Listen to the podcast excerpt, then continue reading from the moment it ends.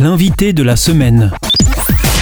Cette semaine, c'est Thierry Lenoir qui nous emmène à la découverte de sa passion, le violon, mais pas que.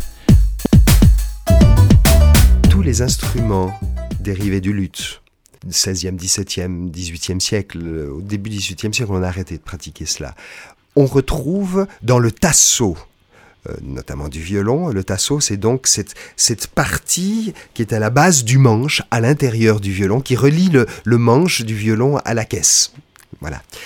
À l'intérieur, on retrouve un ou plusieurs clous plantés.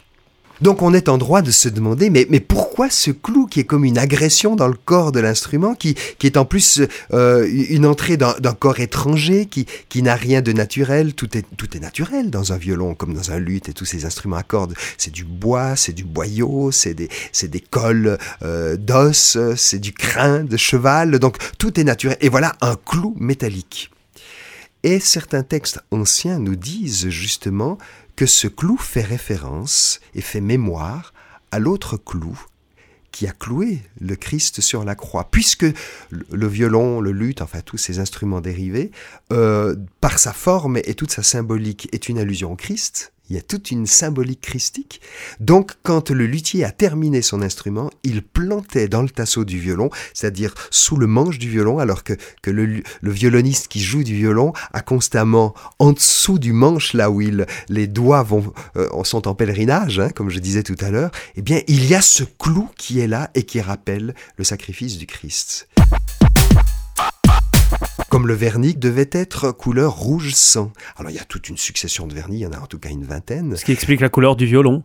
Alors voilà, il peut y avoir plusieurs nuances des violons. Il y a des violons plus rouges, plus orangés, plus dorés, voire même presque noirs. Mais la base, oui. Euh, non, non, même déjà chez les anciens, hein, ah on retrouve, on retrouve toutes ces nuances de couleurs. Mhm. Mais la base restait euh, une couleur rouge sang.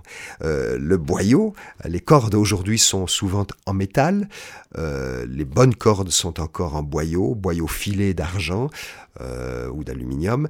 Mais, mais les anciens n'utilisaient que le boyau et par la suite le boyau filé aussi, boyau d'agneau, parce que c'était une allusion à l'agneau euh, christique.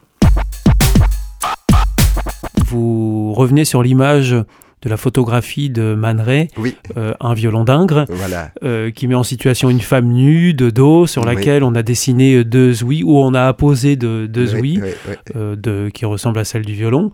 Et euh, vous déclarez donc qu'il y a une ressemblance euh, entre cet instrument et le corps humain, et vous les reliez ensemble en fait. Voilà, je, le constate, mais je ne suis pas le premier à le constater, et c'était la vision des anciens, encore une fois, je le répète.